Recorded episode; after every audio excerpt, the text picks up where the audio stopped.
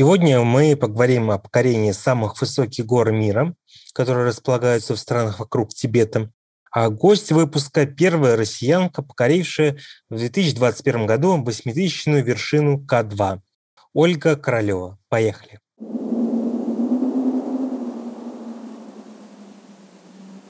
Всем привет! Меня зовут Алексей Стрижов. Ты включил подкаст «Алло, это Тибет», в котором мы в команде с телеграм-каналом Хунт Экспресс знакомимся с буддистскими культурами стран вокруг Тибета. Поскольку часто созваниваемся с экспертами в буддистской философии, истории, практиками этих мест, мы называем этот подкаст «Алло, это Тибет». В этом сезоне мы начали говорить о философии отсутствия сущностей анатмавада. Она распространена в северном буддизме. Интересно, что разные школы буддизма по-разному трактуют это учение. Но перед тобой Инстаграм вполне конкретной девушки может быть. Неужели ты готова допустить, что то, что ты видишь, иллюзия?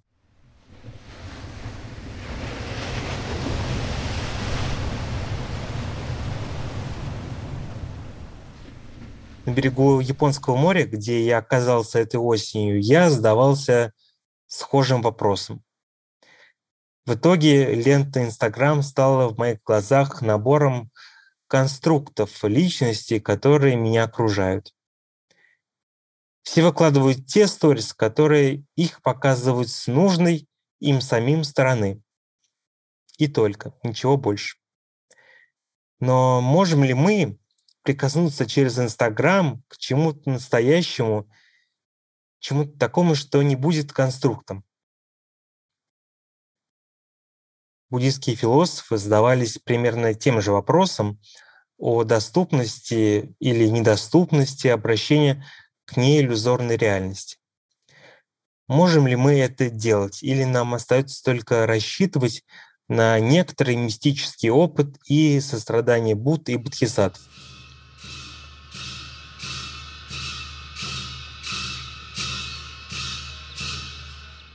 Мне кажется, что те, кто посещали или покоряли высокие горы, часто хотят именно соприкоснуться с этим оторванным от иллюзий миром. Вот этим условным Инстаграмом, где перед вами не конструкт, а что-то потрясающее, настоящее и ненаносное, которое в то же время хочется сфотографировать и поставить геолокацию, что ты здесь был. Если философ Эммануил Кант говорил, что мы можем видеть только феномены, а сами внутренности остаются вещью в себе и недоступны для понимания, то альпинизм порой это, ну, мне так кажется, романтическое дерзновение подумать иначе. Попытаться ухватить что-то настоящее, лишенное чего-то внешнего и напускного. Возможно, так оно и есть. Ведь известно же много случаев, как увиденные или даже покоренные вершины толкали людей быть после этого покорения более сострадательными, понимающими, уравновешенными и так далее. По себе могу сказать, что даже самый простой перевал может стать не просто хорошей работой над собой, но и опытом легче принимать чужие слабости, которые есть на самом деле в тебе самом. Обратите внимание на нашу беседу с Романом Геком из Владивостока во втором сезоне подкаста. Он занимался строительством школы в предгорье Кималаев, э, в предгорьях Эвереста после трекинга вокруг Анапурны. Сегодня мы говорим с российским альпинистом из Калининграда Ольгой Королевой. Сейчас Оля стремится войти в клуб покорителей самых высоких гор планеты – клуб семи вершин. Она уже покорила такие восьмитысячники, как Эверест, и вот в этом году, в 2021, К2. Мы поговорили с ней об особом духе мест близ Тибета. Оль, коротко расскажи, пожалуйста, вот как ты пришла к восхождению в горы? Да, а, всем привет. Э, ну, в горы я в первый раз попала в 7 лет, когда меня папа отвез э, на Кавказ э, на летние каникулы. Ну, влюбилась в горы, мне очень понравилось. И потом, когда я переехала в Калифорнию, Здесь много рядом гор возле Юсемити, ну, там 5-6 часов на машине, и просто я каждые выходные начала как-то ездить. Э, э, появились у меня друзья, которые занимаются э, хайкингом, и, ну, пошло-поехало э, где-то, ну, уже больше 10 лет назад. Потом я пошла на Килиманджаро. Это была моя большая самая гора, первая, э, которая, ну, не в Америке была. Ну и потом Акункаго сходила и так не остановилась уже больше.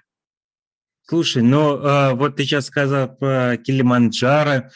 Э, было ли когда-нибудь э, желание войти в тот самый э, короткий клуб людей, которые ну, да. покоряли все вершины всех континентов, ну, самые большие вершины? Не, ну а почему нет? У меня шесть из семи уже есть, а мне осталось только в Антарктику съездить. И То все. есть э, везде ты, блин, здорово. Да. А да. ты э, когда последний раз, вот последнее у тебя восхождение было в 2021 году на К2, правильно понимаю? Да, в, в июле мы зашли, 29 июля. А, и какие дальнейшие планы? Эм, какая... Ну, по посмотрим в Непал можно. Слушай, вот э, ты э, сравнивала ли для себя Э, восхождение, как ты готовилась э, к К2, который еще в Пакистане известно как э, Чогари, вот, и Эверест, который, ну, еще известно как Джамалунгма. Вот э, это я проговорил название для наших слушателей, которые, может быть, не знают еще эти названия. Вот. А сравнивала для себя, есть ли что-то общее в Гималаях и, в частности, у этих гор?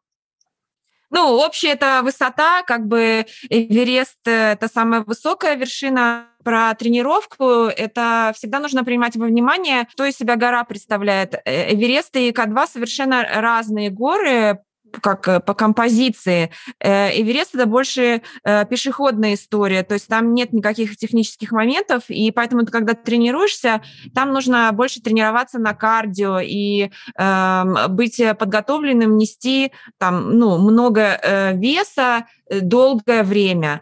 И, в принципе, ну, если ты находишься в более-менее нормальной физической форме, ну, готов пробежать, например, марафон, то, в принципе, ну, и на Эверест ты тоже как бы сможешь сходить. К2 чуть другая история, потому что это очень техническая гора, и просто нужно тренироваться не только на выносливости и кардио, но также еще нужно ну, знать, как технически клаймать. А у тебя было такое, что, э, ну вот есть известное утверждение, что покорение К2 э, это, ну это в принципе, наверное, самая, э, как говорят, самая опасная гора в мире вот, для покорения. Был ли лишняя боязнь, или же это был, была боязнь только к первому восьмитысячнику, дальше ты уже легче относился к покорению самых больших гор?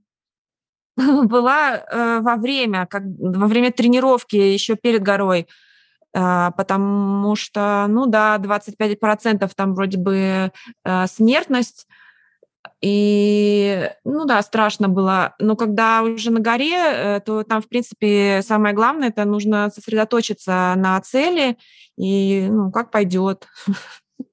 Там уже, не, уже поздно бояться, как говорится. Э, слушай, а ты еще сказал про то, что покорила 6 э, из 7 гор самых да. высоких. Вот э, самых больших в мире, имею в виду, в смысле, по континентам. Да. Вот э, ты можешь сравнить и выделить какую-то, ну не знаю, эмоциональную э, особенность покорения гор в Гималаях и вообще, в принципе, в Центральноазиатском регионе? Гималаи – это там, где ну, Тибет, и они все по культуре буддисты, поэтому э, по религии. Поэтому очень сильно отличается э, по ощущениям, когда ты туда едешь э, и общаешься с местными жителями, у них отношение к жизни такое совершенно другое, ну, более спокойное, не как у нас на Западе, мы очень все волнуемся там о завтрашнем дне, сможем мы достичь цели или нет, а у них там все такое э, транкило, как говорится, они такие расслабленные, живут все время в настоящем. И вот это, конечно, когда я ходила на Эверест, мы три месяца там жили, понятное дело, в Тибете. Я ходила с, с китайской стороны, с севера, и э, там очень много монастырей. Мы ездили по пещерам, лазили с этими монахами, которые там живут э, вообще оторванные от реальности. И это, конечно, очень сильно ну, меняет, э, ну, за три месяца ну, меняет, да, отношение немножко к жизни. Более спокойным таким становишься. Слушай, а когда ты идешь покорять вершину, ну, насколько мне известно, всегда, э, ну, э, как сказать, э, нанимаются, ну, допустим, если говорить про Непал, шерпы, то есть люди, да. которые обычно помогают тебе с восхождением. Было ли что-то такое, либо ты шла дикарем в Эверест и на К2? И я ходила, на Эверест я ходила без гида, э, на К2 я ходила с, э, с компанией, называется Альпомания, э, Валентин Степавин наш руководитель был, и на Эвересте э, так получилось, что я пошла э, в конце окна, когда все уже спустились, и у меня так э, все замечательно сложилось, и погода, и то, что все спустились, и я оказалась одна на горе, с двумя шерпами только. И это было, э, конечно, как сказать по-русски, amazing. Ну, это, это было вообще запоминающееся на всю жизнь. Потому что, ну, еще вот, э, когда я говорила, что они все буддисты, я помню, мы в первом лагере сидим, я ему говорю, Пемба мой, один из э, шерпов, и, и я такая говорю, какой сегодня был классный день. Он такой, да, и я, я дальше говорю, а завтра будет еще лучше. А он такой говорит, нет, э, когда мы завтра проживем, тогда мы узнаем, какой завтра будет день. Mm. То есть он такой вообще, то есть они только вот про сегодняшний момент э, думают. Просто да, знаешь, э, почему спросил тебя в предыдущем вопросе про особый дух. Ты сказал про Э, про то, что как-то предвкушал скорее, ну, наверное, что-то такое, романтизация э, Центральноазиатского региона и гор. Я как раз подумал, что, может быть, э, как раз в взаимодействии с теми же шерпами, может быть, какое-то дополнительное чувство рождалось, ну которое ну, вот, не было да. в других гор. Ну вот, э, это именно это. Они очень, они все очень спокойны, но подумай, э, они э, каждый год они ходят, рискуют своей жизнью, они несут ответственность за других там кламеров или просто ну там туристов, которые некоторые приезжают, не знают, как кошки надевать. То есть и они за это все несут ответственность, и все равно они э, все очень э, спокойные и э, постоянно радуются жизни, они там постоянно поют эти песни свои местные, и очень э, все верят вот в эту высшую силу. Ну, по-другому, да. Знаешь, мне, кстати, интересно, может быть, это такая туристическая штука только, но обычно, когда смотришь э, видео покорений, допустим, Эвереста, покорения э, вместе с шерпами, обычно заказывают альпинисты, заказывают э, местным богам какой-то ритуал религиозный. Э, заказывала ли ты что-то такое при покорении этих двух гор э, или э, обошлось без этого? Ну, они есть э, такой э, ритуал пуджи. Они молятся своим местным богам, чтобы гора э, тебя впустила и потом отпустила э, безопасность. И они, конечно, ну, чтят свои традиции. Это каждый раз э, происходит э, в Непале перед каждой горой, и все туристы участвуют. Ну, тоже как бы идешь и думаешь, э, чтобы все было хорошо, потому что вершина — это же только полпути, надо еще вернуться. Mm. ну, в целости и сохранности. А был какой-то при спусках с гор вообще, в принципе, какой-то страх потеряться, там, где-то в тумане, в облаках потеряться? Ну, потеряться там сложно, там фикс-роб, но вот то, то, что, например, э, камень в голову прилетит на К2 э, при спуске, это страшно, да. Когда э, днем снег начинает подтаивать, и э, из-за этого камни начинают двигаться и падать э, начинают, то это может прилететь. Окей. А, слушай, вот я хотел еще спросить тебя про ощущение от гор, когда вот известные случаи, когда люди покоряют э, вершины, и потом что-то у них сильно меняется в жизни, а, они начинают заниматься благотворительностью, как там есть мемуары а, а, Грега Мортисона, который покорил э, Чугари, то есть К2, который покорил и стал строить э, школу в Центральноазиатском регионе, по крайней мере, как гласит легенда. Но у нас в предыдущем выпуске подкаста человек, который прошел, например, вокруг Анапурны в Непале, а, он остался а, в Непале и в предгорьях Эвереста стал строить э, информационные классы, ну, информатику, чтобы не, чтобы не только э, рисовали дискеты на, э, на досках классных, но чтобы дети элементарно могли это все увидеть, как все это выглядит. То есть там ничего совершенно не знали. Было ли у тебя какое-то желание Э, или вообще опыт, может быть, ты видела, что людей как-то сильно меняют горы, вот, и они возвращаются совершенно другими с этих гор. Э, ну вот э, у меня есть пара друзей, которые очень много ходят э, в горы в Непале, и они начали там э, э, госпитали строить, э, то есть в, высоко в горах, потому что сейчас, например, э, в, в некоторых районах, ну там до ближайшего госпиталя надо идти пешком три дня, до первого врача. И это, конечно, ну, странно, не такие условия хорошие.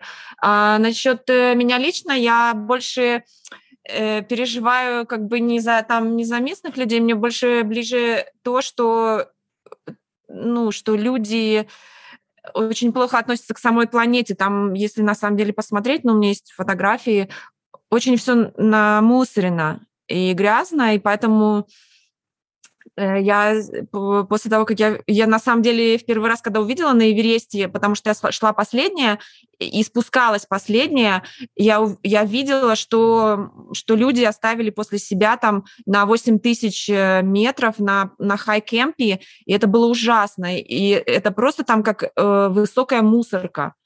Э, ну, немножко я была шокирована.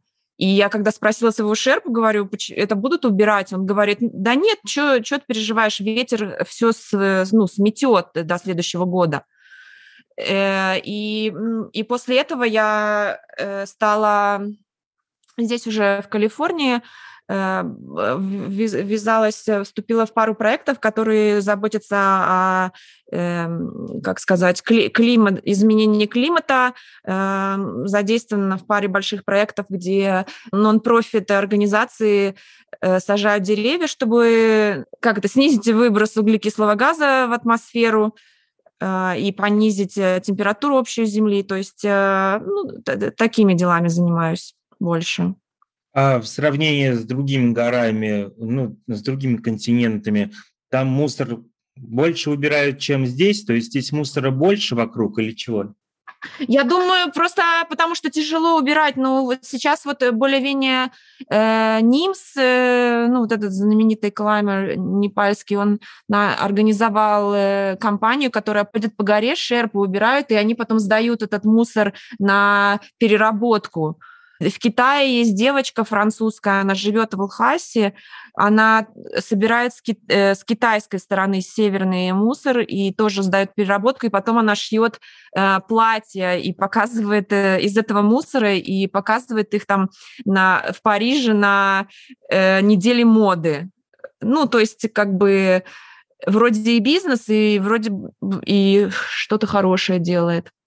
Ну, э, из всех восьмитысячников, ну, на К2 тоже оставался мусор, но не так э, сильно, просто потому что, ну, на К2 меньше людей. Слушай, кстати, а вот э, всего, насколько я помню, в мире 14 восьмитысячников. Вот э, так все верно же, да? Да. Вот э, ты сколько покоряла? Ну, только два. Э, У меня нет такой цели. У меня нет, ну, Закончу, закончу Seven Summits, а потом я иду на гору, потому что, ну, потому что она красивая, и я так чувствую, что мне туда хочется. Я так выбираю. А сейчас это уже такая больше туристическая история, либо это же обычно, ну, в большинстве случаев это дикие покорения какие-то, то есть ходят большими группами или ходят поодиночке чаще всего, как тебе ну, кажется? Это, это же зависит от горы. Э, ну вот э, на, на самом деле каждый год э, все больше и больше людей ну, приходит на горы. Я так думаю, это потому что ну, во-первых, мне кажется, у людей больше денег становится. Во-вторых, мы э, в жизни сами по себе узнаем все больше там, э, как заботиться о своем теле, как тренироваться правильно. Э, очень много выходит хорошего хорошего снаряжения, и поэтому сам процесс, мне кажется, становится более ну, легче и более доступным для большего числа людей. So, то есть это становится больше коммерческой историей. Mm. А вот э, если это становится коммерческой историей, э, интересно, вот можешь дать советы людям, которые совершенно ни разу, наверное, не покоряли никакие высокие горы, как им начать готовиться, приходить в спортивную форму, э, там, не знаю, тренировать дыхание в том числе нужно, вот, э, сколько времени, как тебе кажется, должно уйти на такую тренировку человека – то есть как у тебя при подготовке к К2 это 10 лет или значительно больше это может, это может занять время, э, что нужно делать? Вот чтобы элементарно ну, мне... Есть такая, есть такая фраза на английском uh, «you learn by doing».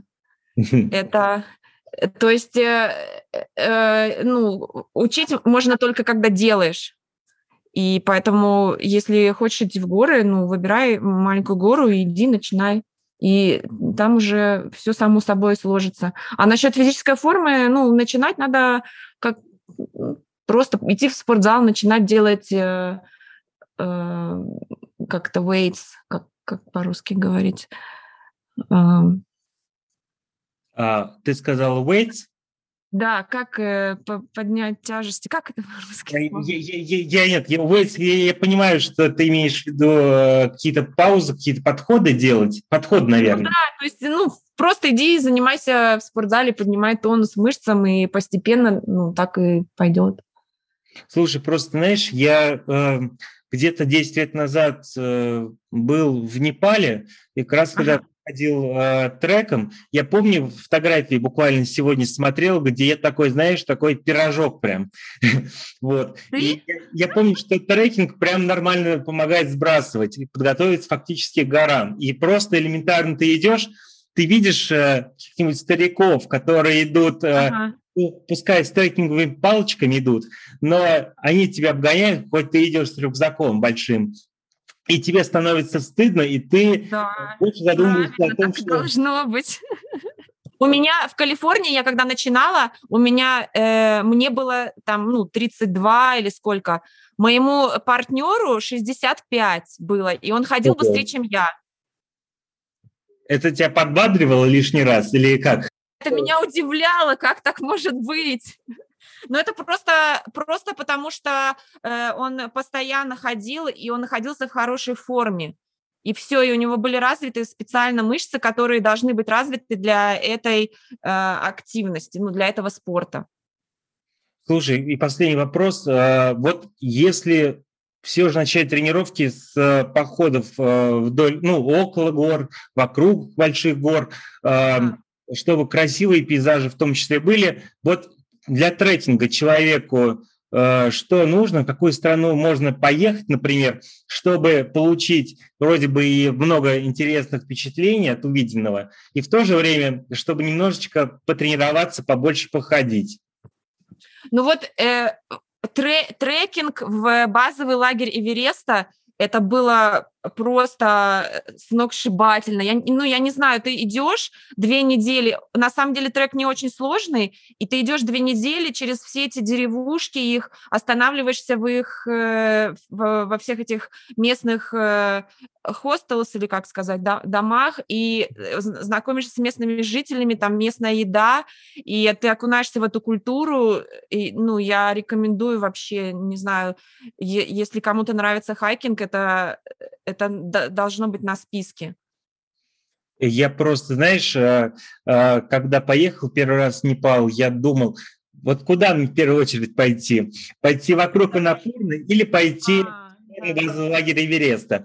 Вот я, э, я помню, что я выбрал Анапурну, но я просто увидел столько красок, столько таких невероятных долин с высокими горами. Э, просто Эверест я видел только из долины Катманду, ну, там поднялись немножечко, и там и то был только самый-самый пик Эвереста виден. Я понял, что мне обязательно нужно туда вернуться, Э, дорога там тоже, это по джунглям там получается каким-то таким, да? Не, ну, не по джунглям, там есть э, там дорога через монастыри, она в горах. Э, какие же там джунгли в Непале? Нет, я, ну, нет.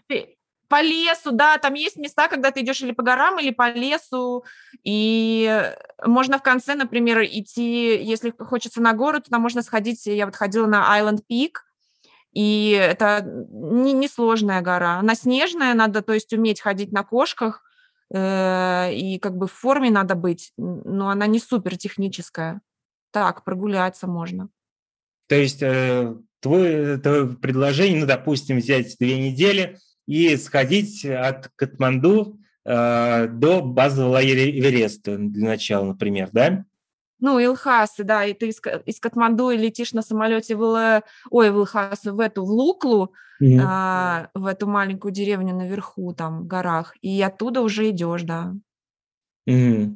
А, слушай, а от Луклы, Лукла, если наши слушатели не знают, это самый близкий э, городок э, на пути к Эвересту. Вот э, от Луклы до базы лагеря Эвереста вообще, в принципе, далеко, то есть сколько дней примерно идти? Не подскажешь?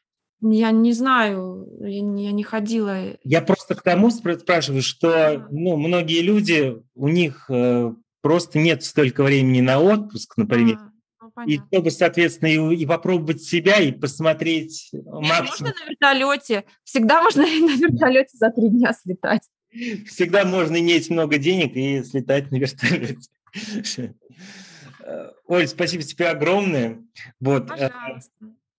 Очень интересно. Я надеюсь, что ряд наших слушателей, которые, в частности, пишут мне про тот же Непал, некоторые слушают и пишут, что, блин, я забыл, что как я хотел съездить в Непал и не поехал в горы.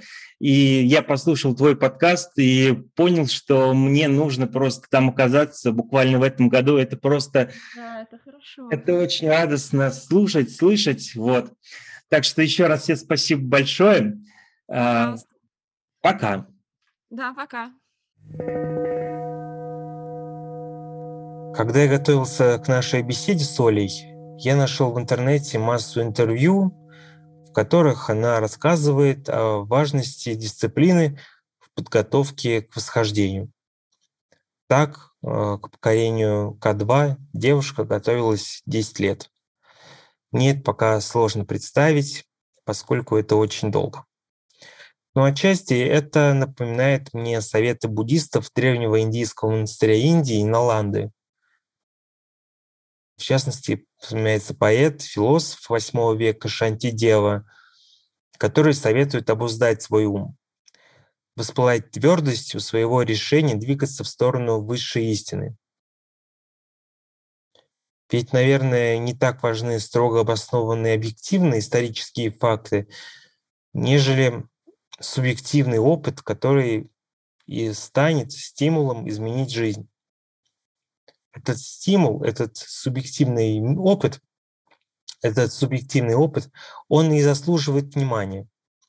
Насколько вы решительны, как вы воспринимаете свое и чужое страдание, как вы переживаете его.